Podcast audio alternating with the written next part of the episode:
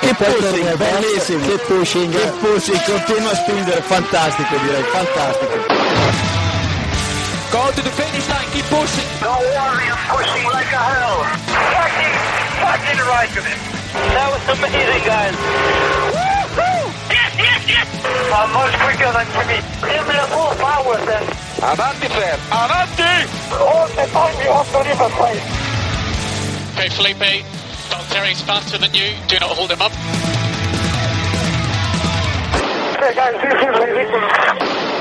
Hola a todos y bienvenidos al episodio 175 de Keep Pushing Podcast, este podcast de análisis de lo que ha ocurrido eh, este pasado fin de semana en el Gran Premio de Mónaco, un gran premio siempre especial que esta semana tengo aquí para comentar conmigo a Iván Illán. Buenas noches, Iván. Buenas noches, Jacob. Y como estábamos así muy en familia, Iván y yo, eh, hemos dicho, bueno, vamos a invitar al quinto componente de este programa prácticamente, que es Eloy Entramaságuar. Buenas noches, Eloy. Buenas noches, Charlie. casi, casi. Soy Jacobo, pero casi, casi, es la costumbre. Bueno, pues un gran premio de, de Mónaco que no estuvo nada mal, ¿no, Iván? ¿Qué, qué sensaciones así iniciales no- nos comentas? Muy entretenido, la verdad. Cuando vimos que todo que llovía, yo creo que nos relamimos, ¿no? Porque sabíamos que lo que teníamos delante iba a ser un menú de los buenos. Al final salió un poco el sol, pero bueno, en, en ese lapso, ¿no? Con ese cambio tuvimos bastantes variables estratégicas, ¿no? Esos juegos de neumáticos que, que vimos prácticamente, bueno, de hecho vimos los, los cinco que había para, para la carrera. Incluso y a la vez, La verdad es que muy, sí, muy interesante. Estuvo, estuvo bastante bien. Ahora comentaremos más en detalle. Bueno, nos relamimos al ver la lluvia, aunque en el fondo sabíamos que, que iba a pasar lo de la salida, que íbamos a salir tras safety, pero bueno, no nos, no nos quitó demasiado espectáculo. Sensaciones generales del Gran Premio hoy. Bueno, estuvo bien, pero al final, pese a la intensidad de la primera mitad de, de carrera, mm, todo se convirtió en un Gran Premio de Mónaco bastante típico. Mm, Bastante movimiento hasta la parada y en el momento en el que todos paran la carrera queda estabilizada. Aún así, bueno, dentro de lo que es un Gran Premio de Mónaco, mm, bastante potable y yo creo que lo que llevamos de temporada nadie puede tener quejas. No, eh, efectivamente. Yo, yo estoy muy de acuerdo contigo en, en eso, ¿no? Eh, este- estaba mirando ahora mismo el, el lap chart este que, que saca la, la Fórmula 1 de cada carrera y hasta la vuelta 35 pues mucho movimiento, que fue cuando fue la, la carrera más entretenida eh, realmente. Y sí que a partir de ahí, pues ya las posiciones ya se mantuvieron más estables y, y bueno, ya fue una carrera más, un gran premio de Mónaco más típico, ¿no? Pero bueno, por lo menos tuvimos esa primera mitad de carrera muy, muy interesante, ¿no? Porque, bueno, es que mirando aquí el lap chart, desde la vuelta 41 hasta el final prácticamente no hay un cambio de posición, ¿no? Solo hay al final ese adelantamiento, un par de adelantamientos al final que luego comentaremos. Y, y- y la bendición de los Sauber. Y la bendición de los Sauber, efectivamente, que ahí en medio de esas vueltas tranquilas decidieron dar un poquito de, de chicha, ahí, un poquito de, espectáculo al, Gran Premio. Bueno, vamos a empezar, vamos a empezar por el principio y vamos a empezar por el sábado con esa, no sé si decir sorprendente eh, o no, sorprendente pole de, de Daniel Ricciardo, porque la verdad es que muchos ya la, ven- ya la veíamos posible, no, no segura, pero sí posible durante el fin de semana por los tiempos que, que estaba haciendo, eh, sobre todo ya en Q2, cuando marca Ricciardo ese tiempo con, con neumáticos super blandos, eh, sin usar los, los ultra blandos, pues ya se preveía que en la Q3 podía dar la sorpresa y la dio Iván. 1.13.622 milésimas. Sí, lo veíamos ver durante, viendo ver durante los, los grandes premios anteriores, creo que lo hemos comentado aquí, que, que no en Mónaco, pero según pasaba el fin de semana, yo creo que, que pocos adivinaban que Ricciardo iba a sacar una vuelta así, ¿no? En, en calificación, más después de ver lo que le pasó a Verstappen. Creo que eh, sacó mucho beneficio de, de sobre todo de lo que le pasó a Hamilton, que quizá hubiera podido tener un poquito más eh, entre manos de, de lo que realmente consiguió. Pero bueno, no hay que ponerle ni- ningún ningún pero a, a Ricciardo, ¿no? Creo que está haciendo un año de, de 10 y, joder, es una pena, eh, es eh, lamentable, te hace, te hace revolverte las tripas pensar que, que no estás teniendo resultados ni, ni una sola carrera, ¿no? Un resultado que, que, mere- que está mereciendo ya durante varias, ¿no? Ese motor Tageuer, como le llamamos aquí, evolucionado eh, junto con el buen chasis que tiene Red Bull este año, no sé, Eloy, si ves ahí que le puede poner las cosas más difíciles a, Mercedes más que en esta carrera. Un buen amigo de este programa hoy en, privado, eh, David Plaza, me preguntaba si yo como él creía que, que Renault estaba volviendo a- a la primera línea en cuanto a motores. Y, y solo puedo darle la razón, no solo por lo que hemos visto en estas dos últimas carreras, que efectivamente el motor Renault ha mejorado bastante, no digo que esté a la altura del Mercedes, pero ha mejorado bastante, sino también el hecho de que después de mm, los tiros que ha habido entre equipos y motoristas y de que el reglamento especifique que hay una manera de conseguir un contrato de motores si nadie te lo quiere ofrecer, que Red Bull y Toro Rosso, también su equipo junior, se comprometan dos temporadas más a seguir montando motores Renault, o en el caso de Toro Rosso a pasar de Ferrari a Renault, creo que indica bastante de la fe que le tienen Red Bull a, a los progresos de Renault. ¿eh?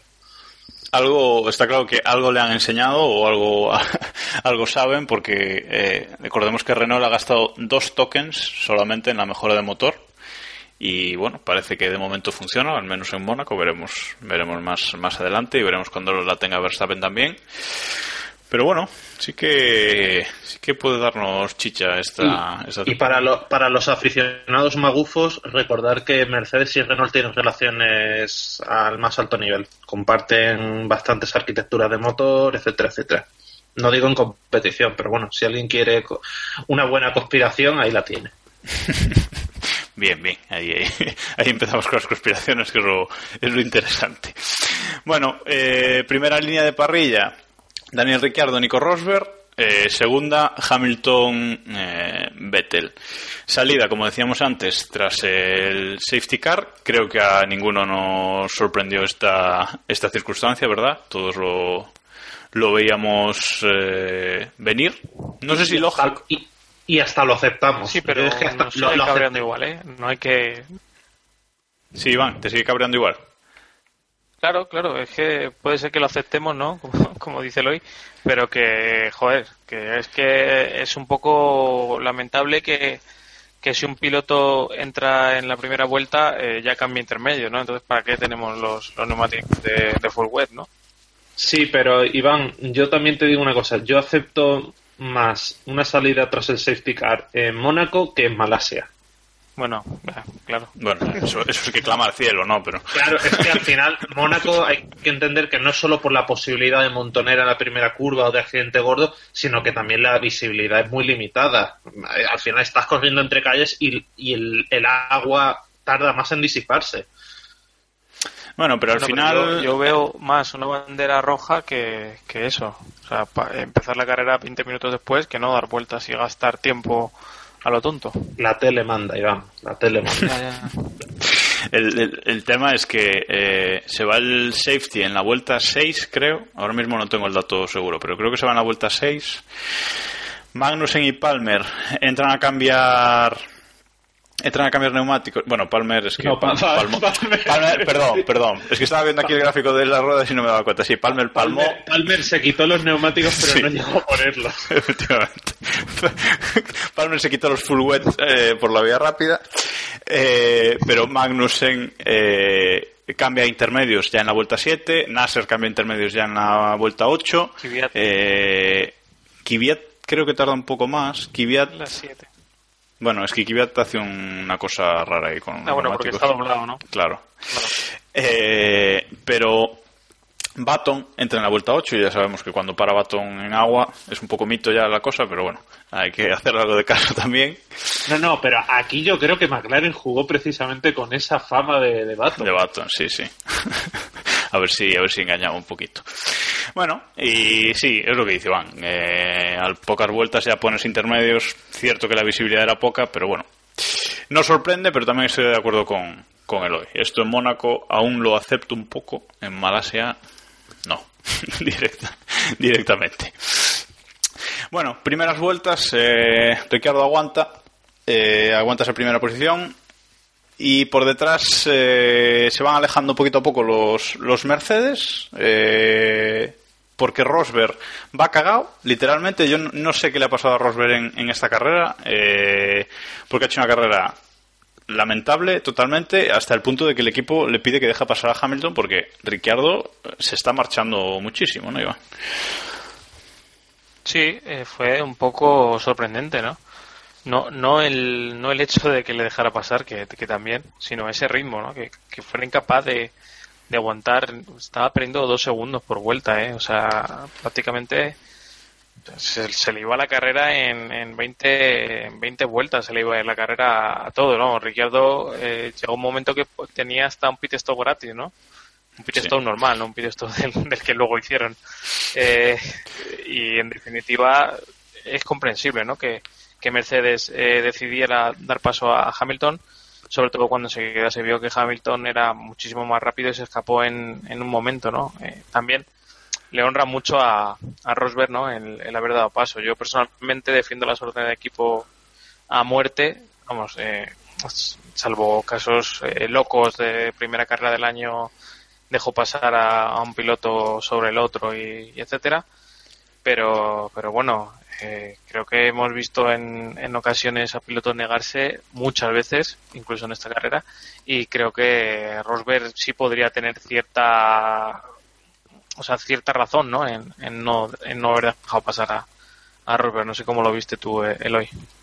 A ver, eh, hombre, Rosberg negarse a dejarse pasar por Rosberg complicadillo, pero, bueno. pero, estoy homenajeando un poco a Merlos. bueno, eh, mira, yo pienso que después de la que liaron los Mercedes en Montmeló no se podía negar. Y, y, al final Mercedes vela por los intereses del equipo y hasta que el, el campeonato de, de, constructores no esté amarrado, más les vale a Hamilton y a Rosberg no hacer tonterías. Porque el que la cometa eh, se la va a ganar. ¿Sabes? Lo, lo de Montmeló ha quedado un poquito en empate, pero si Rosberg eh, llega a negarse por las órdenes, mmm, mucho me temo que hubiera habido consecuencias. ¿Tú crees? ¿Consecuencias de qué tipo? Hombre, venga, Eloy, venga, Eloy. No, no, no lo sé, pero eh, me, me, extrañaría mucho que dos líos seguidos con dos semanas de diferencia no hubieran tenido consecuencias en plan tener que, que tomar medidas disciplinarias con, con, sus pilotos. Bueno, lo cierto es que en esta carrera era, era sangrante, o sea, lo de Rosberg mmm, no había mucho más por donde cogerlo. O sea, dos segundos por vuelta con Hamilton teniendo ritmo. Mmm. Es que además eh, a, a, Rosberg le pasó toda la carrera, ¿no? Y, y con todos los, sí, los neumáticos. Lo, lo, peor, lo peor es que ni siquiera acertaron a dar una explicación coherente. Primero hablaron de problemas de frenos y luego como que lo negaron.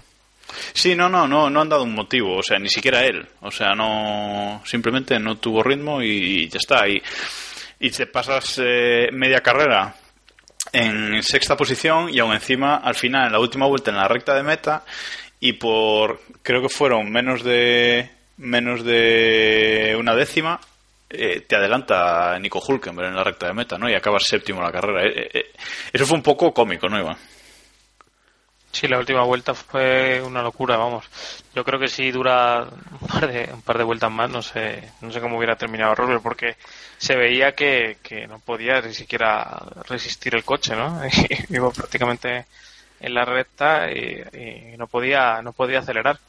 Y dentro de lo que cabe, eh, tuvo su cierta inteligencia, perdiéndoselo en la posición con, con Hulkenberg, que, que, se puede ver del lado de que, de que podía haber arriesgado más para mantenerla, pero tenía mucho más que perder que, que ganar, ¿no?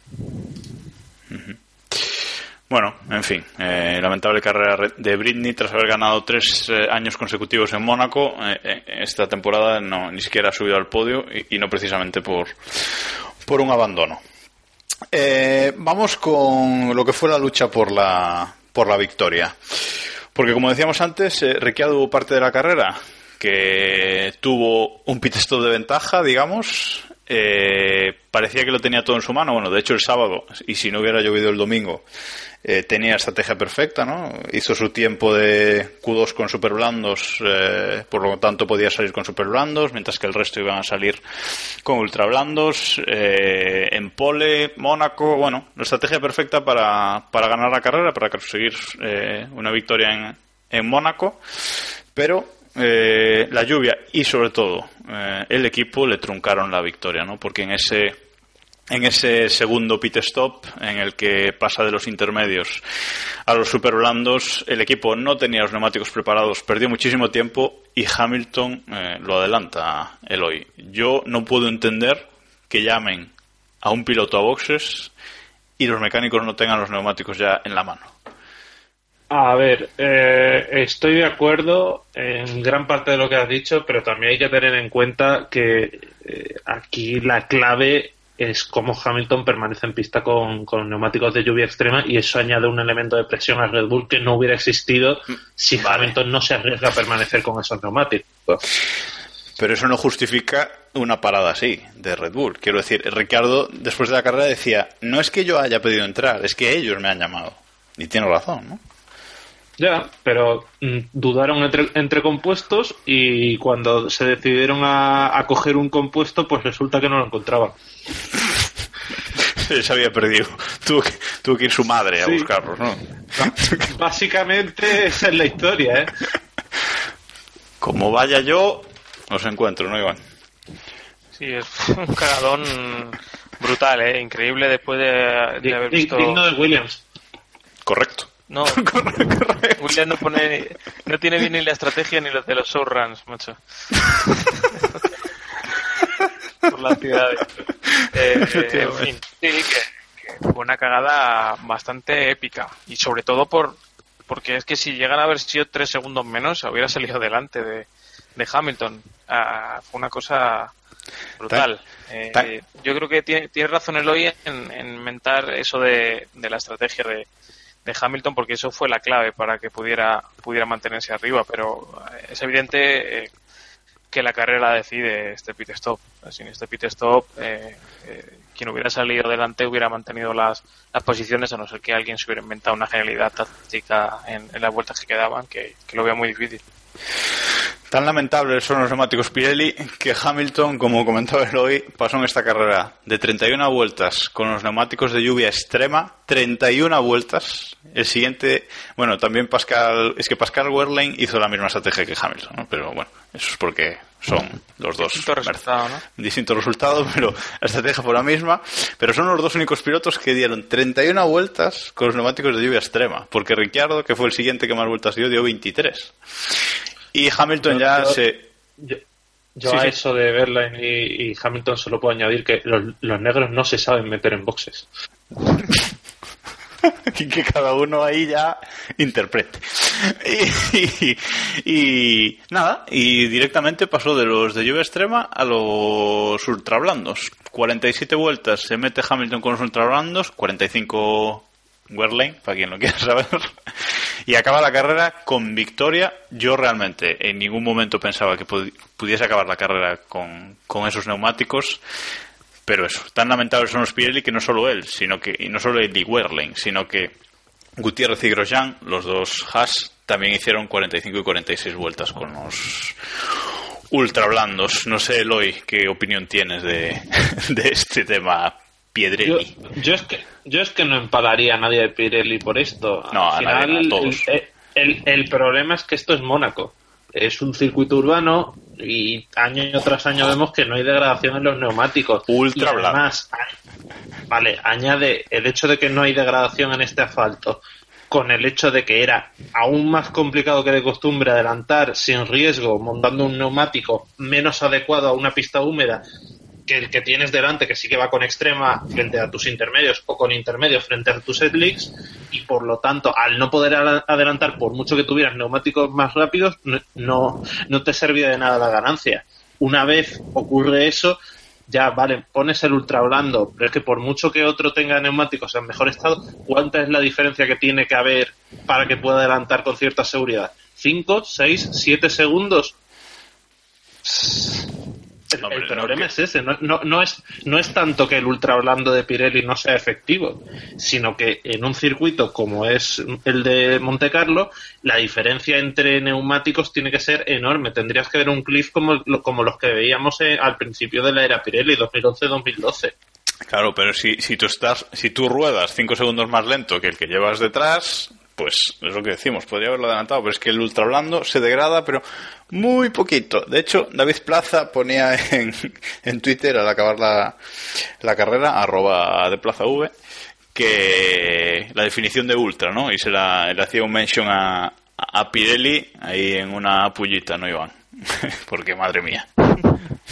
Sí, es cierto que, que no ha habido muchas diferencias, ¿no? Pero también mm, yo creo que en esta ocasión el- la temperatura ha sido un factor clave, ¿no? Y, creo que quizás este neumático ultra blando era de- era demasiado blando como para, para sacarle rendimiento, ¿no? Eh, creo que el que el super blando eh, en esta ocasión era, era un neumático más, más óptimo para carrera porque podías eh, calentarlo de una manera más, más óptima, ¿no? Podías mejo- mejorar enseguida la temperatura de las gomas y, y rendir de- desde el principio, ¿no? Hubo muchos pilotos que sufrieron bastante eh, al calentar los, las gomas en ese, en ese principio, en ese principio de, de pit stop, vamos. De hecho, se vio como, como Ricciardo en, en la salida de- del pit stop tenía enseguida los neumáticos eh, a temperatura cuando es algo que ni siquiera el, el- en los entrenamientos con el con el ultra blando lo habían lo habían conseguido no con unas temperaturas Ay. mucho más altas tenían que dar varias vueltas no para ponerlos en temperatura Claro, hay que explicar que el hecho de que un neumático sea más blando no significa que el rango de temperatura de utilización óptima, o- óptima, el rango óptimo, eh, sea mm, menor que, que el otro. Correcto. Sí, sí, ahí hay toda la razón. Eh, bueno, pues nada, Hamilton con una estrategia de una parada eh, gana la carrera, una parada que también hizo Werlein y que también hizo Palmer, en este caso fue contra el muro. Eh, gana la carrera, no sin polémica eh, Eloy, porque hubo ahí un momento de adelantamiento que hubo ahí una investigación a, a- a Hamilton por saltarse por saltarse la chicane, que se saltan siempre todos, que igual alguien temió por su victoria, ¿no?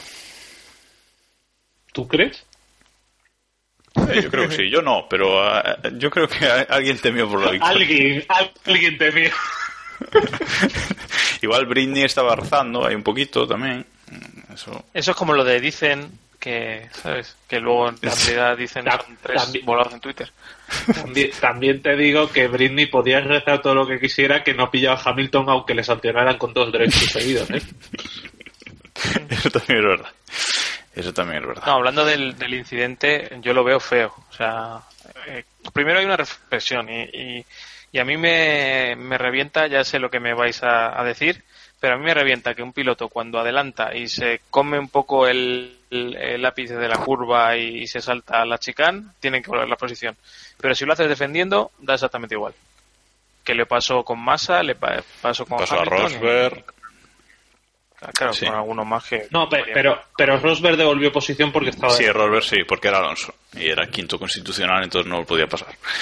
Estoy, Claro, pues. estoy totalmente de acuerdo con, con Iván, pero también hay que entender que si lo haces adelantando, no hay lugar a la duda. Te has beneficiado sí o sí, has ganado una posición. En cambio, si te la saltas defendiendo, siempre queda la duda de lo hubiera adelantado de, de no haber cometido el error. Ya, pero si, Pues- pero si pones, si pones la norma de que si te la saltas tienes Claro. que dar posición, ya nadie lo haría.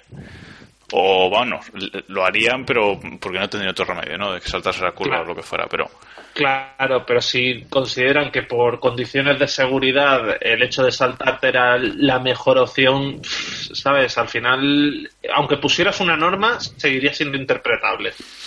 No, no. Yo digo una cosa, aquí, aquí en Mónaco, si te sales en una curva, en la siguiente curva, se- te sales y, y haces el- lo mismo que haces ahí, eh, creo que la sanción es bastante peor, ¿no? Porque acabas contra el muro, Muro. y se acaba la carrera. Exacto. O sea que me parece que esa es, el- esa es la medida con la que había que, que sancionar esto. Iván, estoy totalmente de acuerdo contigo, pero con el reglamento actual en la mano y sabiendo cómo suelen actuar los comisarios, es que al final, mm, al menos, la decisión de no sancionar a Hamilton fue consistente. No, no, No, digo claro, justa, pero consistente. Eso es. O sea, yo, yo no, no digo que habría que sancionarle, pero es una reflexión que, que, me, que me viene. Y luego la segunda parte de- del incidente a mí me, me, me- vamos, me sacó de mis casillas también esa- ese momento cerrojo a, a Ricciardo que, que no sé cómo lo viste. Yo creo que no es sancionable tampoco, igual que, que lo de Rosberg en, en España, pero joder, es feo, ¿no? En, a, a la velocidad la- a la que van, que parece que no en Mónaco, pero también eh, están a cierta velocidad y, y, joder, a mí me parece que, que esta gente no se da cuenta a veces de, de que se están jugando la vida, ¿no? Por, por resumir, nos jode un huevo que Hamilton gane así, no nos jode que gane Hamilton. ¿no? Efectivamente, efectivamente. No lo habría definido yo, yo mejor. Bueno, también vuelta rápida para Hamilton en, en esta carrera, ya que la Fórmula 1 ha cambiado la web, o al menos parte, vamos a aprovechar los recursos que nos da. Pit stop más rápido, dos de Kvyat, o sea... es caraya. Los dos pit stops más rápido para Kvyat y Toro Rosso. Y bueno, eh, no sé si queréis comentar algo más de la victoria, pero a mí me sorprende quizás más eh, el tercer puesto, ¿no? Esa tercera posición de, de Sergio Pérez con el, con el Force India, que la verdad es que esta temporada está muy bien. eh, Sergio, mucho mejor que Hulkenberg, aunque nos joda. Salía en, en la séptima posición y acabó en el podium eh, con una estrategia que tampoco, o sea, fue la misma estrategia, por ejemplo, que, que, que los Ferrari, bueno, que un Ferrari. No, no, Pérez, Pérez. No, y que No, no, Sainz, y digo. Sainz- Ah, y que Sa- ah, vale, sí, sí, sí, que Sainz, claro. Eh, bueno, lo que pasa es que Pérez acabó con acabó con blando, no con super blando. Pero bueno, sí, o sea, la estrategia es parecida, pero pero nivel de pilotaje que muy bien, ¿no? A mí a mí realmente me, me sorprende, ¿no? M- Me alegro por él, ¿eh? Prefiero a Hulkenberg, evidentemente, pero pero la verdad es que no sé, ahí en el podio de, de Mónaco a mí me, me sorprendió. Si algo tiene el agua cuando la bendicen, ¿no? Que suele Sí. decir.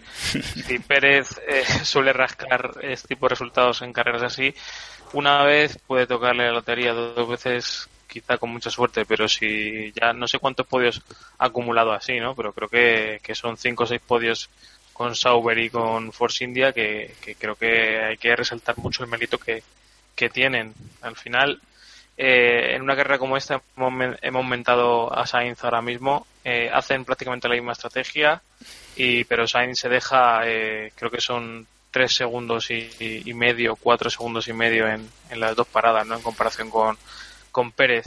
Ese tipo de, de cosas son las que marcan, ¿no? El, estar arriba o abajo, sobre todo en ese grupo, en ese trenecito que estaba que estaba montando Alonso, creo que fueron los más listos. Hay que ponerles en, relevancia tanto a él como, como al equipo, ¿no? Ya, ya está por ver hasta qué punto, hasta que no sepamos la intrahistoria, no, no sabemos hasta qué punto fue es Pérez el que dice en este momento hay que entrar o en este momento quiero que me pongas este neumático o es el, el equipo, que seguramente sea una unión de, las dos cosas, claro. Lo que está claro es que este resultado es uno de esos que comen la moral al compañero de equipo, porque Hulkenberg este fin de semana sí que parecía que podía con, con Pérez y, y al final, vamos, e- el resultado es demoledor para el alemán.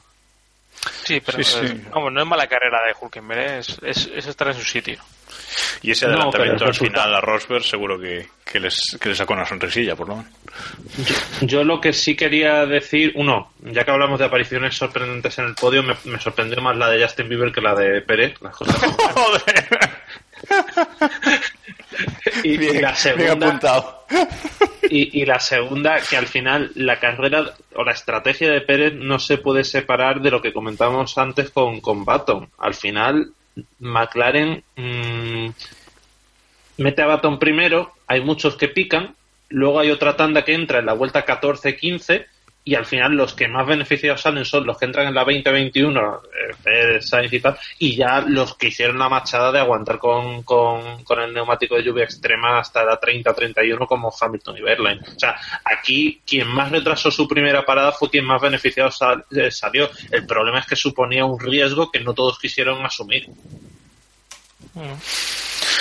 Sí, no, no, o sea, muy bien, Pérez, ¿eh? O sea, un, un gran premio que la verdad es que si sigue así esta temporada... Hombre, no sé si puede ir a un sitio mucho mejor que, que Force India. No sé, Williams, que están muy gallitos ahora. Iván.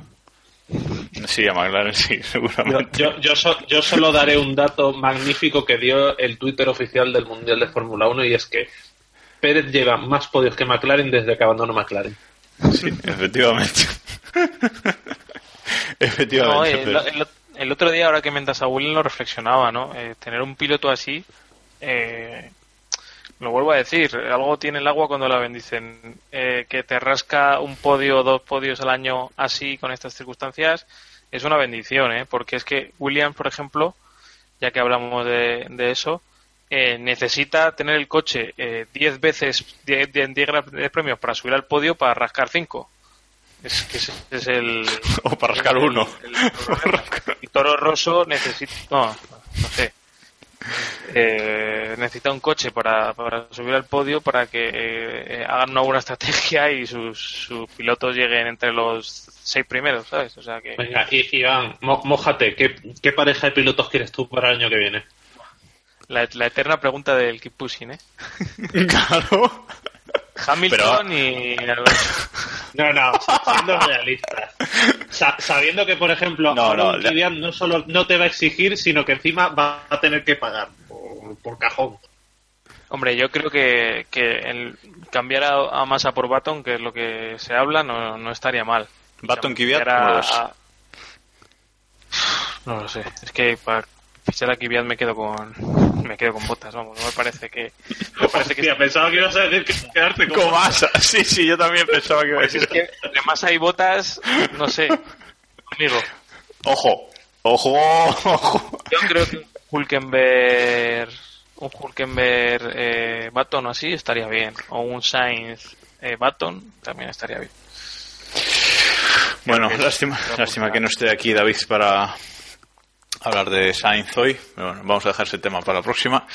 Pero sí que vamos a ir con Sainz eh, porque, bueno, también una buena una buena carrera del español, estropeada también un poquito por, por las paradas en, en boxes. Acabó en, en esa octava posición con el Toro Rosso, eh, el último de los, eh, de los pilotos doblados. Salía séptimo en parrilla. Y eso, en- por su parte, buena buena carrera, pero mm, ahí la estrategia volvió a fallar un poquito, no sobre todo en las paradas en boxes hoy. Sí, ni, ni siquiera es un tema de estrategia, es un problema Sí, crónico de de, boxes. Toro Rosso a la hora de realizar sus paradas en boxes. O sea, yo creo que es el equipo ahí hay Salvo con Kvyat. falla. Y, y, y, y eso y eso que, que en el caso de Williams es más un tema de materia gris que de realmente fallar en la parada. ¿eh? Que te veía por ahí detrás un joder, Iván. Clama, clama al cielo eso, ¿no? No, es que, joder, William lo está haciendo genial. En, en cuanto a en cuanto al, al pit stop técnico, ¿no? Al, al, al cambio de neumáticos técnico. O sea, el cambiar las ruedas. Luego, luego el momento sí. de cambiarlas ya tal, pero Claro. Lo estoy mirando ahora y es así, ¿no? En la vuelta 21 entran Pérez y, y Sainz. Sainz está por delante de, de Pérez en ese momento. Y se deja dos segundos, ¿eh? 2,02 en, en ese pit stop. Luego ya en el, en el de la 31, que si os fijáis, claro, hay, hay 10 vueltas entre uno y otro. O sea que, que no ha habido margen en pista para, para que para hacer diferencias, ¿no? Porque además salió justo todos en, en trenecito se deja eh, otros dos segundos y medio. O sea, que, que es una cosa que, que, que al final te vas a cuatro segundos y, pico en, en una carrera en la que estaban todos, eh, había cinco coches en ese en un lapso de, ese tiempo, ¿no? En- en- todos pegados.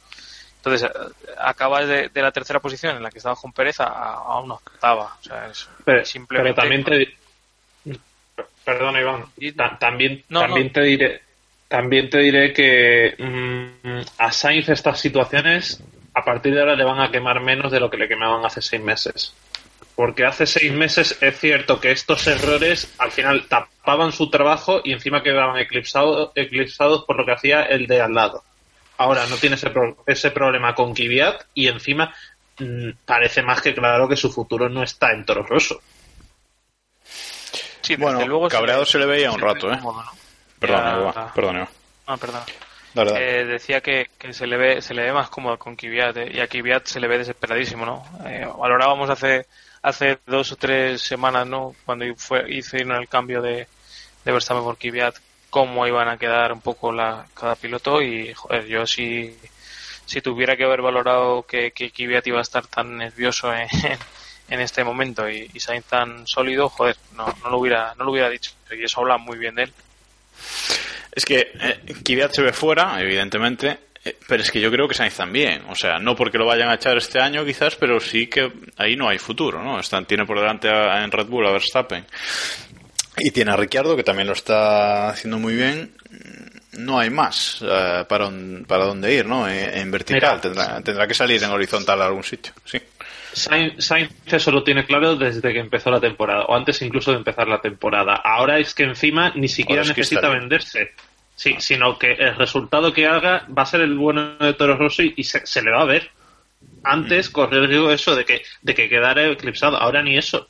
Por lo tanto, se trata de hacer bien su trabajo en pista, que el equipo la caga, bueno, se cabreará en el momento, pero no se hundirá, no se, no minará su, su moral y, a esperar que se muevan fichas por delante de él. Porque si se va Ricciardo, queda hueco ahí arriba en Red Bull. Si no se va Ricciardo, queda hueco en otros equipos. O sea, ahora mismo Sainz solo puede ganar. Es así. Sí, sí, no, está, eh, está claro. ¿eh? Lo que pasa es que, bueno, él tras esta carrera pues, sí estaba muy cabreado porque eh, decía que, que, que le ha podido costar el podio, ¿no? Efectivamente, Pérez llegó a él y, y él estaba, estaba con él en, pista, ¿no? Podía haber llegado también. Y, y tanto él como Ricciardo acabaron la carrera muy cabreados, ¿no? Ricciardo, de hecho, es la. Yo creo que es la única vez que lo he visto cabreado en su vida, o sea, y sin sonreír en el podio. O sea, una cosa espectacular, ¿no? Acabaron los dos pilotos de, de Red Bull bastante cabreados la carrera. Tam- También os digo que cabreados se toman a veces mejores decisiones que tranquilos. ¿eh? Ahí está Hamilton yéndose a Mercedes cabreado con McLaren. También. Montoya, también, McLaren, cuando, cuando aquella de, de Francia 2004. 2004. Sí. Pero por ahí, 2004, 2005. Sí, sí, con Bueno. estrategias de carrera y fallos así han, han propiciado muchos cambios de De equipo, sí. pilotos. Bueno, y de un español pasamos al otro, y es que por fin, por fin lo ha conseguido, McLaren lo ha conseguido, Alonso quinto constitucional, una carrera en la que rodó bastante solo la última parte, podemos decir, y la primera pues haciendo un poquito ahí de trenecito, parando, parando un poquito las de atrás, con Rosberg desesperado sin, sin poder pasarle. Eh, de hecho, bueno, si se mira la clasificación, está Sebastián Vettel cuarto a 15 segundos de Hamilton y luego el quinto ya es Alonso a 70 segundos de, de Sebastián Vettel, ¿no? O sea, ahí se ve el... Digamos, digamos que hemos pasado de camión Honda a vagón locomotora, ¿no? Eh, sí, una cosita así. O sea, la, la mejora sí, poco, pero sí. Pero bueno, quinta posición que, que no, lo, no vamos a negar, es un gran resultado para, para McLaren tal y como está. Iván. Sí, una carrera sólida, tanto de él como de, de Baton, que estuvo un poco más atrás, pero no lo hizo mal. Sobre todo en una carrera tan, tan compleja, ¿no? Que, que tuvo eh, tantos cambios de neumáticos, tantas condiciones distintas, y creo que McLaren estuvo bien en todas las condiciones, ¿no? No, no fue, no, no tuvo ratos de, de no poder calentar los neumáticos, de, de mal rendimiento, como, como le pasó a, a Rosberg, ¿no? Ese estilo de, de este instinto, no, el coche no funciona. Así que bastante, bastante bien. Luego en calificación también estuvieron delante en Q3, así que bien por el camino, ¿no? Y, y Y además ojo. fue, fue, fue una muestra de la madurez de Alonso, porque ya no es un Alonso tipo Renault 2008, donde en una carrera relativamente similar se precipitó, sino que aquí se tomó las cosas con calma y obtuvo el resultado que, que necesitaba. Hombre, pa- para correr ya corrió el, el miércoles en el partido de fútbol, con lo cual ya estaba desfogado. Eh, y ojo que eh, y ojo que McLaren supera a Haas en el mundial de constructores, ¿eh? 24, 24 puntos por 22 de, de Haas, casi no, no me sale sin reírme. Eh, y a 6 de, de Toro Rosso, o sea que bueno, ahí poquito a poco escalando. Veremos hasta hasta dónde llegan esta esta temporada. Bueno, y ya para cerrar esta primera parte del, del podcast, eh, comentar la situación en el mundial, eh, en el mundial de pilotos, digamos, ¿no? Porque con esta, con esta victoria Hamilton se acerca, bueno, con esta victoria, con este lamentable resultado de Rosberg, tuve que decirlo, Hamilton se acerca mucho a, a Rosberg, está ahora a 24 puntos, si no me equivoco, eh, y bueno, mm, ya es menos de una carrera. Eh, ya un abandono de Rosberg, victoria de Hamilton, ya pone a Hamilton líder. Eh, Daniel Ricciardo está, está tercero con 66 puntos por delante de, de los dos Ferrari. Y bueno, muchos eh, decíamos hasta ahora que no había que perder la fe en Hamilton, que el mundial lo iba a ganar él. Yo, evidentemente, lo sigo pensando y supongo que esto, eh, pues, asegura es un poquito más, ¿no? Esa, esa declaración, Iván. Sí, no me cabe duda de que a partir de ahora Rosberg, eh, la, la tranquilidad que tenía, esa aparente tranquilidad que tenía, se le va a disipar un poco, ¿no? Cada vez que mire la clasificación y vea que, que ya está a menos de una carrera, eh, va a pensar que, que los dos jokers esos que tenía, ¿no? Eh, se, le, se le ha japado uno y en una carrera que, que la que era el especialista, ¿no? Porque en, en Mónaco ha ganado las, había ganado las últimas tres veces, iba por, por las cuatro de, de Sena y se le, se le ha ido, ¿no? Y llegamos a, a Canadá en la próxima carrera, que es un, un gran premio que, que siempre Hamilton ha, destacado, ¿no? Tiene una especie de, relación de amor con, con los circuitos eh, americanos, ¿no? En, en Austin también también destaca mucho y, y bueno, veremos a ver si, si por ahí sigue con esa senda, ¿no? De, de recuperarle otros pocos puntos y ya llegamos al verano con, con una situación más igualada, ¿no? De, con de uno con el otro. No sé si tú has dudado en algún momento, Eloy. ¿Has dudado de Hamilton este año? Hombre, dudar dudo de todo, pero... Nunca dejes de creer. no, en mi, en, en mi caso como periodista es nunca dejes de dudar, pero, pero bueno, también te digo que Rosberg no debería perder la calma y más que pensar que Hamilton está una carrera, debe pensar que está cuatro, porque al final mm, muy mal se tiene que dar la cosa para que el resultado normal en cada gran premio de la temporada sea un 1-2 de Mercedes y por lo tanto 7 puntos entre ellos.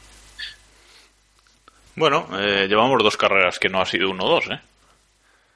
Ya, pero dos carreras muy atípicas. Una en la que se, se la pegan entre los dos y además eso beneficia a Rosberg. de campeonato eso beneficia a Rosberg. Y, y otra que ha sido muy atípica por ser en Mónaco, por haber llovido, porque los neumáticos tampoco permitían virguerías a nivel estratégico, etcétera, etcétera. Yo, si fuera Rosberg, intentaría mantener la calma pensando en eso. ¿no?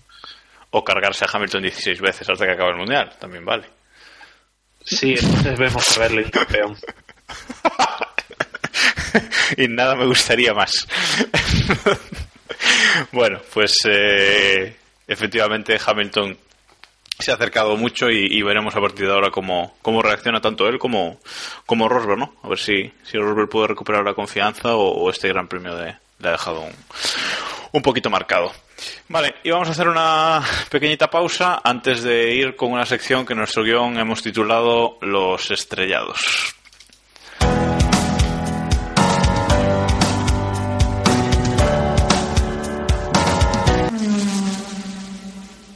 Pues vamos con esta sección que hemos llamado Los Estrellados, porque evidentemente eh, en Mónaco teníamos que, que tenerla. Y vamos a empezar, eh, como no, por Ferrari. Eh, Ferrari, que solo pudo acabar la carrera con un coche, el de Sebastián Vettel, en, cuarta posición, una carrera muy discreta del, del alemán. Y Kimi Raikkonen con esas 10 vueltas y hostiazo que, bueno, parece que está renovado con Ferrari el hoy. Tras esa carrera es renovación segura. Yo ya no sé qué pensar de Ferrari. Y, O sea, yo, yo, yo, yo con esto solo pienso en el meme de Futurama de I don't want to live in this world anymore. La verdad es que vaya momentazo, ¿no? De Kimi Iván, porque va sin alerón, va con el alerón colgando debajo de la rueda delantera izquierda, eh, le deja sin dirección y vamos, no le queda otra que la salida del, del túnel para el coche. Y vamos a ver si, si en esta está Eloy de acuerdo conmigo. Yo le hubiera sancionado a Raikkonen por ese paseo innecesario por medio por medio Circuito. ¿no? Bandera, bandera negra con punto naranja de manual. el chiste de, de Van der Garde, no sé si lo habéis leído, No. eh, que Van der Garde tuteó, tuteó algo como eh, no me sorprendía que Raikkonen siguiera con el alerón eh, en- o sea, rodando con el alerón caído pero de repente me he acordado dónde tenía aparcado su yate Es verdad. o algo así No, mira, yo te voy a decir por qué no sancionaría a Raikkonen. Eh, Yo sospecho que con el alerón tal y como lo tenía, lo tenía más complicado para girar a la izquierda. No pudo aparcar antes de, entrar en el túnel, girando a la izquierda ahí donde hay un puesto de comisario, y por lo tanto prefirió hacer el túnel y dejar el coche donde podía dejarlo recto, sin maniobras. Pero es un tramo largo, ¿eh? Todo el. Todo el túnel, tal, o sea, el alerón lo pierde a la salida de, la horquilla, o sea, de los EFS. Mm, Y también, bueno, momento cómico, esa cerrada que le hace a Grosjean que no, que, le cierra contra el muro y no se puede mover. No lo toca, pero tiene que dar marcha atrás para, para poder seguir en carrera, ¿no? Ahí el momento tuvo su, su guasa. Yo tengo una ganas de ver el vídeo famoso este de Canal Plus con las con las onboard, Onboard. eh, brutal. Sí, no, no, o sea, momento. Lo de Kimi empieza a ser un poquito sangrante ya. Sangrante. Además, lo, lo, lo de Kimi en Loebs año tras año es un espectáculo. Recordad 2014. Si es que no gira, o sea, no ese no le dan los brazos, no le dan los brazos para girar. Bueno, más allá de eso, más allá del, del accidente de, de Kimi, el tema aquí es si Ferrari a Ferrari le, debería preocupar ya Red Bull o todavía siguen viviendo en, en su nube, Iván, porque yo no sé, a ver, eh, es cierto lo que decía Eloy antes, ¿no? que llevamos dos carreras más o menos atípicas, pero en Canadá sí que seguramente vamos a ver cómo están las posiciones eh, de verdad de los equipos. Y ahora mismo parece que Red Bull es el segundo equipo y que incluso le puede luchar a, a Mercedes el, el Mundial, ¿no? ¿Por qué no? Eloy, Iván ha salido un segundillo. Eloy. Mm, Bueno, eh, yo es que veo en Ferrari mm, signos de algo más que el hecho de que en estos dos grandes premios hayamos visto resultados atípicos. En Momeló, sinceramente, yo no vi en Ferrari la capacidad de, de apretar a, a Red Bull. O sea, y ya partiendo de esa base, en un circuito relativamente normal como, como Montmeló, no poder superar claramente a Red Bull cuando Red Bull está haciendo progresos significa que vas a tener una ardua tarea por delante. Obviamente Canadá es un trazado que en principio, principio ya hemos hablado de la mejora de Renault, debería favorecer un poquito más a Ferrari. Como no veamos ahí un Ferrari en, el podio, van a rodar cabezas en Maranello clarísimamente. Sí, porque hay, hay que tener cuidado eh, con esa mejora de, de Renault, porque ya en ya en Barcelona demostraron que lentos no van. O sea que Sí, pero bueno, a- al, al final Canadá es un trazado realmente de puro motor y velocidad punta. ¿sabes? Ob- obviamente también importa la tracción, sobre todo la, en la horquilla y tal y cual. Pero bueno, yo, yo por ejemplo no tengo claro de que la, eh, no, no tengo ninguna duda de que la opción de puntuar en todo el año de Manor es Canadá, por ejemplo. Eh, por Sí. lo tanto, sí, sí, sí que le doy cierta ventaja teórica a Ferrari, pero bueno, que Red Bull va a estar ahí, ahí, no tengo ninguna duda. Y, y, y simplemente es eso, que ya está Ferrari en una, en una situación de, de necesidad. Y eh, yo pienso que eso también va a reconcomer mucho a, a Vettel. Porque mm, eh, al final no es por meterme con Vettel, sino que todos los pilotos que pasan por Ferrari eh, se ven en esa situación. Eh, alguien puede, si quiere, buscar las hemerotecas y ver que, que a Schumacher también le cuestionaron los cuatro años que se pasó sin, sin ganar el título. Alonso, no, no vamos a contar cómo los alonsistas siguen pegando este Saturrini aunque Alonso no está allí. O mm, Ferrari es un equipo especial por todo y, eso va a costarle a Vettel, está clarísimo. No, y además que Vettel ya este fin de semana ni siquiera se ha callado, ¿no? O sea, ya directamente ha dicho que el coche va a peor. O sea, las peoras están haciendo su. Las peoras de Ferrari están haciendo su función, ¿no? Él ya siempre. Él siempre va. Se echa siempre el equipo a la espalda, eh, etcétera, etcétera, ¿no? Pero ya en este Gran Premio ha dicho que el coche va a peor y que no, no lo ve nada claro, ¿no? Entonces, bueno, la situación yo creo que preocupa. va peor, pero también te digo que es algo que, podía haber cualquiera. Y no es por, por llamar tonto a Vettel, sino que al final muchos pilotos se pierden eh, entre el romanticismo que supone correr en, Ferrari. Pero aquí cualquiera podía ver que el problema de Ferrari no era técnico. Sí, renovaron el túnel de viento, sí han fichado todo tipo de, ingenieros eh, y aerodinamicistas, aquí hay un problema de gestión del talento, gestión de equipo, eh, contratación también de ciertos ingenieros que rehusan irse a Italia, de eh, gestión de la presión y, eso no es algo que se solucione de un día para otro. Al final, eh, yo me río bastante cuando leo semana tras semana en Autospring algunas de las medidas que, que, publican, como el hecho de cargarse arriba Bene cuando apenas lleva un año, como el hecho de repescar a Aldo Costa cuando es un tío al que echaste. Eh, y eso demuestra que, en Ferrari falta alguien que, uno, sepa imponer mano dura, dos, sepa tomar las decisiones, porque puedes poner mano dura y luego no tener ni puñetera idea de lo que estás haciendo. No, de hecho, no creo que. Que. Bueno, se me ha ido el nombre del director de Ferrari ahora mismo. Pero arriba Bene, no creo que arriba Bene sea, no, arriba Bene, no creo que arriba Bene sea de mano blanda. O sea, pero bueno, ahí es lo que dices tú, ¿no? Mano dura sí, pero hay que saber lo que lo que se decide. Hablábamos Iván de, de eso, de la situación de, de Ferrari y de que le debería preocupar ya mucho el Red Bull. Eh, veremos en, Canadá quizás este Ferrari por delante por aquello de, que es un circuito puro motor, pero igual debemos esperar a Baku para ver la, el dibujo completo. No lo sé, yo creo que Vettel se va a empezar a dejar barba y el pelo largo. Correcto.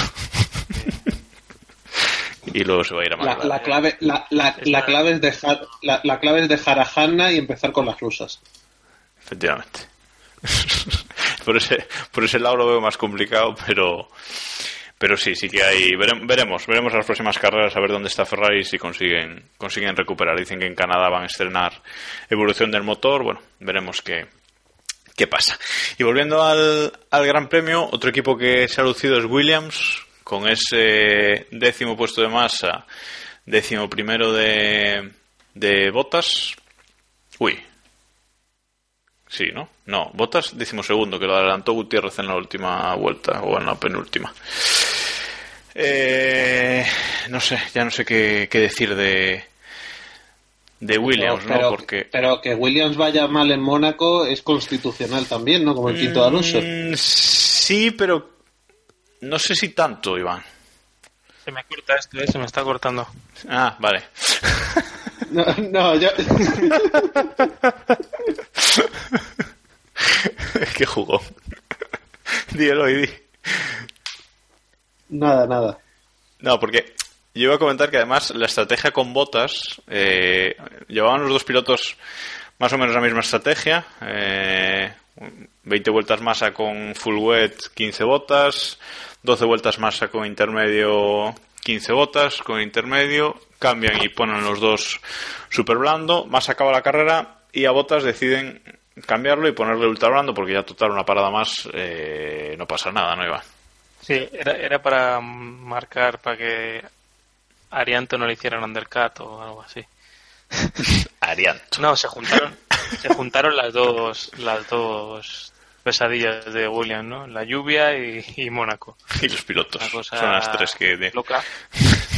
No lo sé, yo La verdad es que nunca, nunca lo he leído, ni, pero quiero pensar que es cuestión de, de configuración del coche que, que ellos han decidido eh, pasar de, la- de carreras de este tipo y hacer un coche que, que rinda mejor en, en circuitos más, más típicos, ¿no? Eh, que a lo mejor eso sería no, no habría que haber sido tan radical ¿no? en, en eso y, y podría haberse aceptado un compromiso pero bueno yo quiero pensar que, que lo mal que van en Mónaco se compensa con, con mejor rendimiento en otros en otros circuitos solo por la configuración del coche Ah, a ver, que también es una apuesta lógica cuando tienes un motor Mercedes. claro. Correcto. Bueno, dejamos a Ferrari Williams y vamos con Verstappen. Del cielo al infierno eh, en 15 días, eh, un fin de semana horrible de, de Max con tres eh, leñazos contra el muro, eh, dos en el mismo sitio, en carrera y clasificación. Y bueno, no sé, porque el año pasado también se la pegó en Mónaco varias veces, pero bueno, eh, buscando los límites. Pero este año a mí me resulta extraño. Bueno, también es, hay que contar que es la segunda carrera con, con este coche, es una carrera complicada, pero la- no sé si la palabra es decepcionante, porque bueno, al fin y al cabo eso es la segunda carrera con Red Bull, pero al menos sí sorprendente, ¿no, Eloy?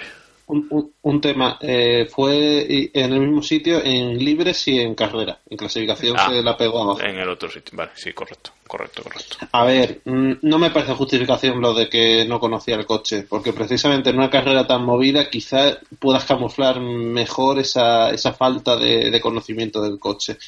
Y, y al fin y al cabo, Verstappen la primera parte de carrera fue cojonuda. El problema es que aquí le faltó el temple que tienen otros cuando les toca remontar desde el fondo de la parrilla en Mónaco. Eh, lo comenté ayer en GPK, si es que me, me reafirmo. En las remontadas que hemos visto en los últimos años, el mejor ejemplo es la de Alonso en 2010, esto consiste en, con una buena estrategia, remontar hasta la parada y una vez alcanzas la zona de puntos en la parada, conformarte con lo que tienes porque no vas a llegar mucho, mucho más lejos. En cambio, Verstappen hizo la parada, estaba en los puntos y, y la pifió. Metió la pata hasta el fondo, porque al final, pegártela en libres, pegártela en clasificación, puede, puede tener un pase. Pegártela en carrera cuando está todo el pescado vendido es de darle un collejón. Las cosas. vamos, Estaba en ese momento así. En ese momento, además, estaba noveno eh, y, y- justo se la pega en, en ese momento eh, en el que la carrera se estabiliza. Eh, vuelta 34, a partir de ahí la carrera es muy estable, o sea que habría acabado por lo menos ahí en, en los puntos, ¿no? Yo Puedes especu- especular con que quizá el compuesto blando no era el más adecuado para esas condiciones, lo que quieras. Nah, pero no se la pegó no, fue, eso. no, no fue inteligente. Ese es el, el problema de base. Un poquito de Sí, sobreconducción, porque- quizás, Iván. Sí, sobre todo eh, yo estaba pensando que, que al final es la segunda vez que, que va a Mónaco, pero si quiere jugar la Liga de los Grandes hay que medirle como los grandes, ¿no? Y, y si un grande comete este fin de semana, yo creo que le estaríamos dando hasta en el cielo de, de la boca, así que eh, creo que esa es la medida que hay que, que tomar con él, un fin de semana para olvidar y, y nada, pero bueno, a pasar páginas, ¿no? No sé si os acordáis de, de la carrera que hizo Alonso en, Mónaco- en Monza eh, después de haber ganado su primer Gran Premio en, en 2003. Que también Pues no. la lió en, en clasificación En la- y en la salida- Y luego acabó remontando y creo que quedó octavo o algo así Sí. en, en la última en la última Con, vuelta. con- con el fondo partido, creo, ¿no? Sí, o sea que creo que además eh, golpeó con Verstappen en, en la, en la salida. Co- correcto, correcto, es cierto. Me ha venido un flasazo. Sí. Sí, sí, bueno, pues, nada, nuestro- nuestros oyentes eh, lo han valorado como se debe, ¿eh? Eh, luego, lo, luego lo veremos, pero sí que sí que lo han valorado como, como, como lo que debe ser, ¿no? Un grande y si lo haces mal, pues es lo que te toca. Eh, recuperar en, en Canadá, de, veremos de, de qué todos escapa. modos, de todos modos, quiero decir que pese a que Verstappen metió la pata hasta el fondo, es que ni siquiera puede- se puede decir que fuera el peor piloto del Gran Premio, porque es que vimos tantas meteduras de pata absurdas en carrera que dices, vale, se la ha pegado, pero al menos iba rápido, al menos estaba intentando algo. Otros dices, "Pe- pe- pero ¿qué demonios estás haciendo aquí? Palmer. Palmer o que ese ya hemos hablado de- Oh, ahí, ahí, ahí voy, porque vamos ahora, vamos ahora a comentar las estrellas absolutas del Gran Premio, que son los dos Sauber. O sea, eh, inexplicable eh, ese accidente entre, eh, entre los dos, ¿no? Eh, vuelta 47, creo. eh, van uno detrás del otro, eh, sin nadie que les presione, sin, vamos, solos en carrera, eh, ruedan pegados, ruedan últimos, porque no tenían, mm, no, tenían a alguien por detrás, no sé si a me- o a Arianto, alguien tenía por detrás, bueno, pues solo tenía un coche. A- Arianto, Arian- Arianto hizo una parada para pasar de slicks a slicks, así que supongo que sería Arianto. Sí, yo creo que yo creo que era Arianto el que iba detrás de ellos. Pero bueno, solo tenían ese coche detrás, iban relativamente tranquilos. eh, el equipo manda pasar. Creo que era Ericsson el que iba detrás, ¿no? Iban a ser delante y Ericsson detrás. Eh, bueno, le repiten varias veces a Nasser que lo tiene que dejar pasar. Nasser pide explicaciones, no hace caso. Ericsson se cansa y en un- no pudo ser en otro sitio, sino en la Rascas. Mete el coche por donde no cabe. Nasser recierra y bueno, abandono de los dos. No en ese momento justo los dos, pero al final eh, un doble abandono para, para Sauber que, bueno, nos dio ahí un poquito de, de salsita al final de la carrera, Iván. Iván, Iván ha muerto. Eloy. Sí, dio salsita, pero también te digo que a mí me recordó a una acción también en 2010, eh, Trulli comiéndose a Chandok, y yo pienso que las dos son clarísimamente... No, no, pero yo creo que clarísimamente las dos acciones son deliberadas. si tú crees que esta de Ericsson es deliberada, quería cargarse a la carrera de ambos. Sí, vale que, vale que quien lo ha publicado es prensa brasileña y tal y cual, pero es que yo me lo creo. Porque, es- es- es- y además entiendo la, la relación de Ericsson. A ver, entiendo hasta cierto punto. Estás en un equipo donde no tienes ni para comer y revientas dos coches. Estás muy zumbado, pero, Claro, pero a ver, si, si a tu compañero le piden que te deje pasar y no se deja pasar y ya vienes calentito por acciones previas, porque lo de los dos pilotos de Sauber viene de lejos, yo entiendo que no responda por sus actos. No, ahí en el, en el, en el box de Sauber va a haber que levantar un, va a haber que levantar un muro como el de Yamaha porque Pri- pri- primero, no tienen dinero para montar un muro. Dos, el problema es que nadie, na- nadie le puede levantar la voz a sus pilotos, porque sus pilotos son los que mantienen el equipo. ¿Qué, qué demonios le- les vas a decir? decía, decía David Plaza también por, por Twitter que deberían poner al tercer piloto, ¿no? Y, y preguntaba que quién era y alguien le recordaba que, que Van der Garde, ¿no? Entonces ya sería redondear la, la película. A ver, es que aquí, si tú dices, bueno, castigo a Ericsson con una carrera sin correr. Es decir, estás castigando a Ericsson con pagar un millón menos. Y, y dejar a tus mecánicos sin comer. Es que. No, no- no deja de ser cómica la situación, ¿no? Sirotkin, que también tiene esos métodos. en la GP2 también le ha ido a Sirotkin muy bien este fin de semana, Sí. también hay que mencionar. Sí, sí. Bueno, en fin, vamos a, a dejar a Sauer y vamos a ir ahora a comentar un, un par de noticias de actualidad que también ha habido este este fin de este fin de semana.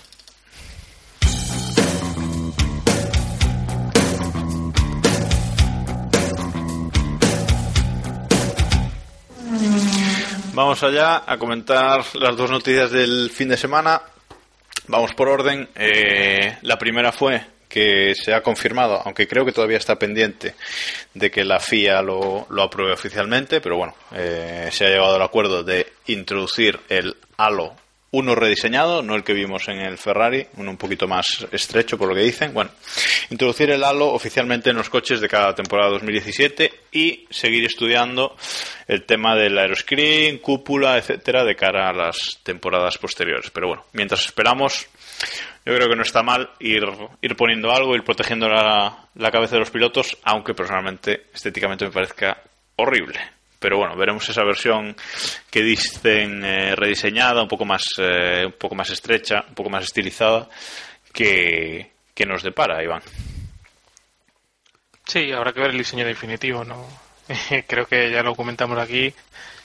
Eh, el diseño estéticamente es horroroso y, y lo más preocupante es que en materia de seguridad, que es lo que importa, eh, creo que más de más de uno y más de dos tenemos dudas de que de que eh, resuelva gran parte de, de los casos, o sea, sea cumpla el propósito para, para el que se está usando, ¿no? No sé, Eloy, tú cómo tú cómo lo ves? Yo creo que más o menos ¿Es, ¿Es más seguro? Sí. ¿Es todo lo seguro que podría? No. Ese es el problema. Una rueda la va a repeler, pero otras cosas. Un, un trozo de alero mal dado se carga el piloto. Efectivamente. No sé, Eloy, ¿tú, tú si abogas más por eh, la cúpula cerrada o el aeroscreen o qué, qué- ¿Cuál es tu idea? Vamos. Hombre, yo, yo abogo de cara a proteger a, a los pilotos, sobre todo sentido común. Al final, no, no.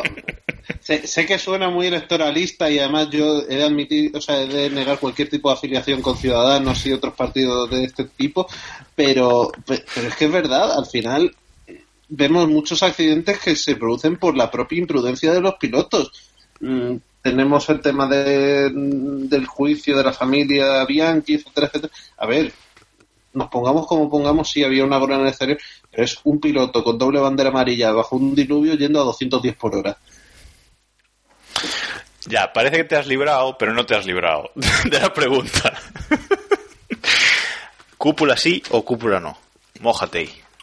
Cúpula sí, Bien, cla- bien. clarísimamente. Es, es pero porque, porque opino que si quieren tomar la decisión que, que, que sea radical, que pongan una cúpula y se dejen de historias, porque al final el, el halo clarísimamente no va a evitar ciertos accidentes. El aeroscreen me parece aún más seguro, pero sigue teniendo un, un bujero arriba. Es que va a caer algo. No, además, yo creo que en el momento que toman esta decisión que acaban de tomar de introducir algo, el halo en este caso, ya no pueden volver atrás. O sea, eh, si la temporada que viene eh, el halo, bueno, no voy a decir que es un fracaso porque no se va a medir el fracaso, ¿no? Pero esperemos sí, que no. claro, y No sí que medirlo. Claro, evidentemente. Eh, eh, ojalá no tengamos, no tengamos que decir que, que es un fracaso, ¿no? Pero si no funciona eh, a nivel marketing de la Fórmula 1, digamos, pues los coches mm, quedan más feos, la gente, bueno, la audiencia empieza, no le gusta, etcétera, etcétera. No pueden volver atrás, o sea, tendrán que inventarse otra cosa que sea mejor, pero no pueden quitarlo. No sé si, a mí, si a estoy mí- en a lo mí correcto. que, a mí lo que no me vale es que tengan una alternativa funcional y estéticamente atractiva como es el Aeroscreen, comparado con el Halo, y ya veremos si compara con la, el Halo versión 2, 2.0, y luego leas noticias como que Mercedes y Ferrari se niegan al Aeroscreen porque piensan que Red Bull va a obtener ventaja. Nos ha jodido. Pe- Pero eh, entonces quieren de- quiere decir que por un tema de suspicacias prefieres poner a tus pilotos en una situación menos segura. Entonces, ¿qué me estás contando con la seguridad de los pilotos y, y- y qué hostias? Claro, aquí ya se sabe, todo intereses por todos lados, que bueno. Al Yo, final, yo te digo, yo, Claro, yo por mi es la Fórmula 1 que tenemos. Pero, exactamente. pero yo es que po- ponía la cúpula cerrada ya, porque ¿cuántos incendios No, yo realmente también, ¿eh? es? pero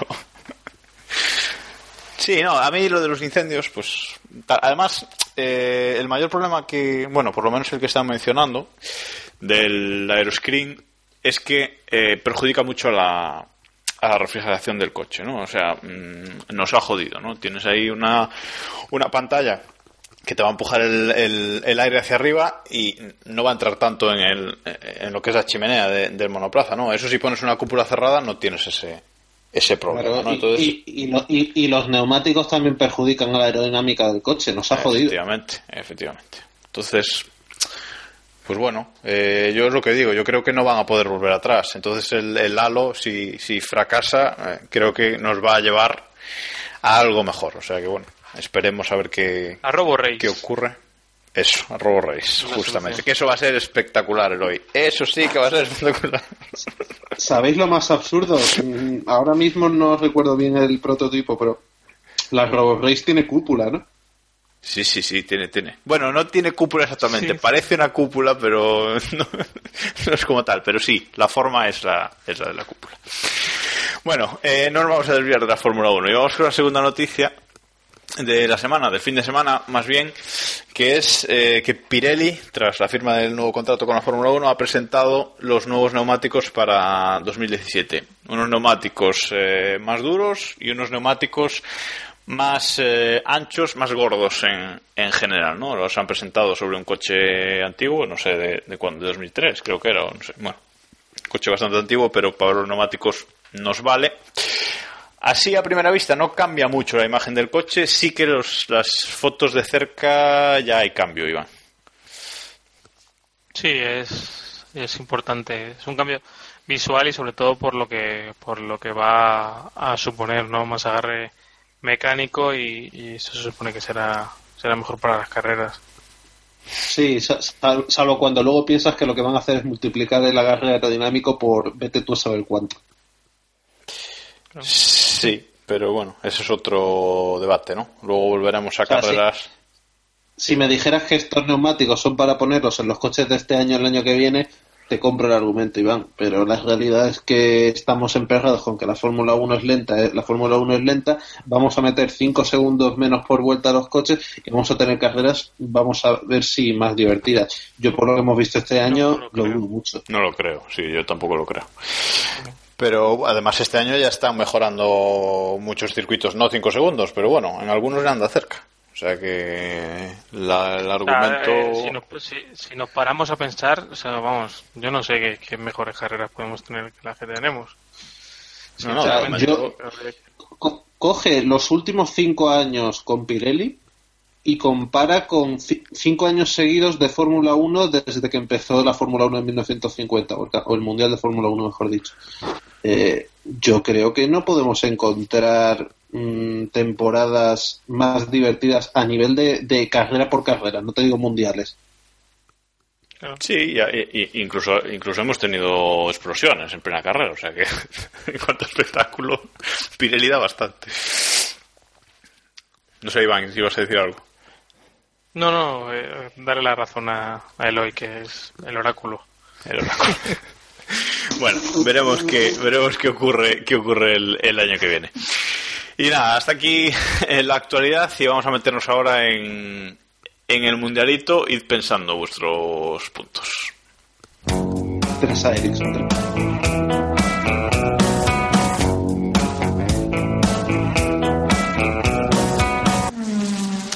Escarallando la entradilla, bien, bien, todo correcto. Todo correcto. Bueno,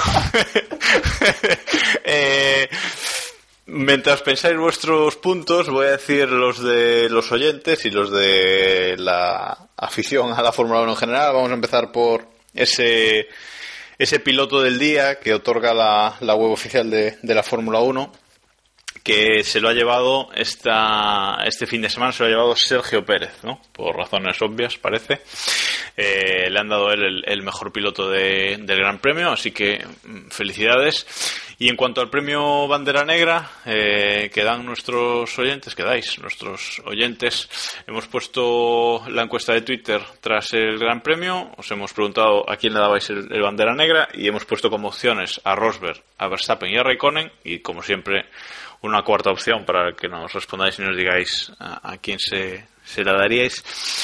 Y bueno, sorprendente o no, el 46%, la opción más votada ha sido Verstappen. Eh, ya comentábamos antes que hay que valorarlo como un grande y este fin de semana ha cagado, así que le habéis dado el, el premio bandera negra a Max Verstappen, 27% de los votos para Raikkonen y 22% para Rosberg. Algunos también os habéis dicho que, que bueno, que se lo habríais dado a Red Bull en general por traer el espíritu de Weber de vuelta. O sea que bien, bien, ahí, ahí estamos. Bueno, eh, la cuestión es que con este bandera negra, Max Verstappen se convierte en el primer piloto en repetir premio bandera negra esta temporada. Es el único que tiene que tiene dos, tras el de el que le disteis en Australia. Así que bueno, puede ser sorprendente, pero ahí está, va ganando en esta particular clasificación. Y ahora vamos a dar nosotros nuestros puntos. Ya sabéis, damos 3, 2 y un punto a los pilotos que nos han parecido los mejores del Gran Premio y menos uno al que nos ha parecido el peor. Así que vamos a empezar por Iván. Dale. Yo le doy tres a, a Ricciardo, dos a Pérez y uno a Sainz. Tres a Ricciardo. Así sin vaselín. Y así para que no me dé tiempo de, de apuntarlos. Muy bien. Y uno a Sainz. Vale, y el menos uno Se lo voy a dar a Palmer por no dárselo a Raikkonen. Otra vez. por palmar. Vale, eh, Eloy, tus puntos. Yo es que lo tenía muy parecido a. Iván. Ah, no, Lo vale. tenía muy parecido a Iván y voy a, voy a cambiar. Y eso que he estado tentado de, dar- de darle tres a Ericsson por el espectáculo, pero mira. Tre- tre- tres Ricciardo, dos Pérez, uno Alonso. ¿Has apuntado? Sí, he apuntado, he apuntado. Yo los tengo como tú, de hecho, así que... Y, y, y el, me- y el menos uno se lo doy a, a Raikkonen. Y, y voy a hacer una puntualización. Yo los, los tres, por pilotaje, se los daría a Hamilton. Pero es que me jodió tanto que gane un Gran Premio de Mónaco como lo ganó con esa maniobra Ricciardo que no se lo puedo dar. Pero reconozco que el pilotaje de Hamilton y la decisión estratégica se merece los tres puntos. Pero no se los doy. Bueno, pues mis puntos que tenía apuntados son... Tienes que votar como público y como jurado, como jurado Eloy. Eloy. Bueno, nada, yo decía que mis puntos son exactamente los mismos que ha dado Eloy. O sea que nada, tres a Ricciardo, dos a Pérez, uno a Alonso y el menos uno a Raikkonen, porque la verdad es que esa maniobra en Loebs, vamos, eh, un espectáculo. En la clasificación del mundialito, pues queda de la siguiente forma. Rosberg sigue liderando con 33 puntos. Ricciardo se coloca segundo, sube desde la cuarta posición con 20 puntos y tercero eh, está Grosjean, baja ahí un puesto con 17 puntos. Por abajo, empatados a menos 3, están Palmer y Raikkonen, con Ericsson menos 2, o sea que la clasificación por abajo también está también está bastante apretadilla tras, tras los puntos de, hoy. ¿Cabe, ¿Cabe la posibilidad de que Ericsson lo hiciera a propósito y le haya salido el tiro por la culata? Obviamente, Eloy, obviamente. bueno, y tras estos puntos vamos ahora a hablar de nuestra liga.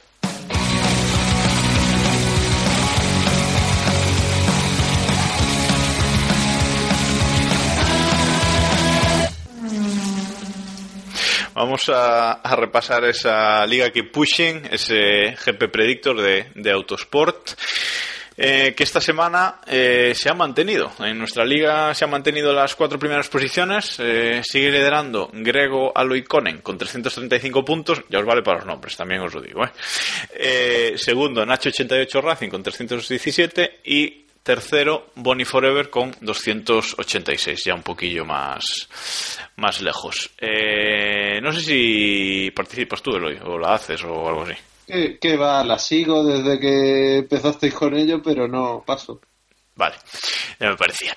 Eh, y en, y en el, el- quien ha hecho más puntos eh, en esta carrera ha sido Ronalki con 55, empatado con RS Competición, que también ha hecho 55. Resultados bastante lamentables está viendo este año, tengo que, tengo que decirlo. Hamilton nos está fastidiando a todos ba- bastante. Eh, pero bueno, es lo que es lo que hay.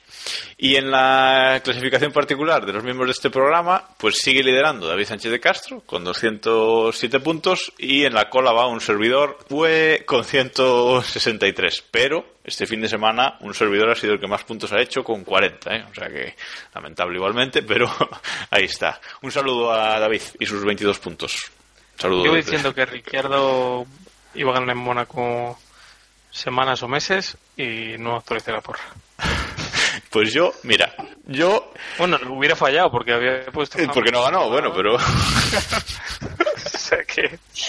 Pues yo tenía, o sea, la porra de siempre, con Hamilton en la- eh, primero y tras, tra- tras los libres 3, dije, voy a cambiarlo, voy a poner victoria de Ricciardo porque tal, no sé qué. Bueno, pues nada, me olvidé completamente. Aún, aún me fue bien, pero vamos, la idea también era cambiar y poner a, a Ricciardo en, en- en la primera posición. Pero bueno, como vemos, la estrategia Samu eh, funciona muchas veces. Bueno, y hasta aquí por hoy. Eh, creo que hoy nos hemos extendido más que otra vez. No, puede ser que, que no, pero bueno, estando aquí. el- el efecto GPcast.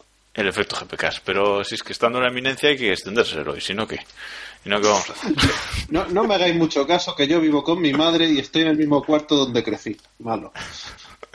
Bueno, bueno, bueno, eso no tiene nada que ver, no tiene nada que ver. Bueno, nada, hasta aquí por hoy. Eh, reitero las gracias, Eloy, por, por estar aquí y aceptar esta llamada de, de última hora, como siempre. Un placer. Siempre, siempre me lo paso genial. El, el quinto Beatles, te vamos a llamar. Y gracias, Iván, también por estar aquí una semana más. Un saludo a, Gracias a ti un saludo a David y a Eloy sobre todo. un saludo a David y a, y a Diego. Y nada, ya sabéis, nos escuchamos eh, tras el próximo Gran Premio, que va a ser Canadá. Y hasta entonces, keep pushing. There is a star that lights the road. Will it take me to the end? Well, I don't know. But for one last time, I'll take this ride and just drive. I wanna be the only one to make it to the light.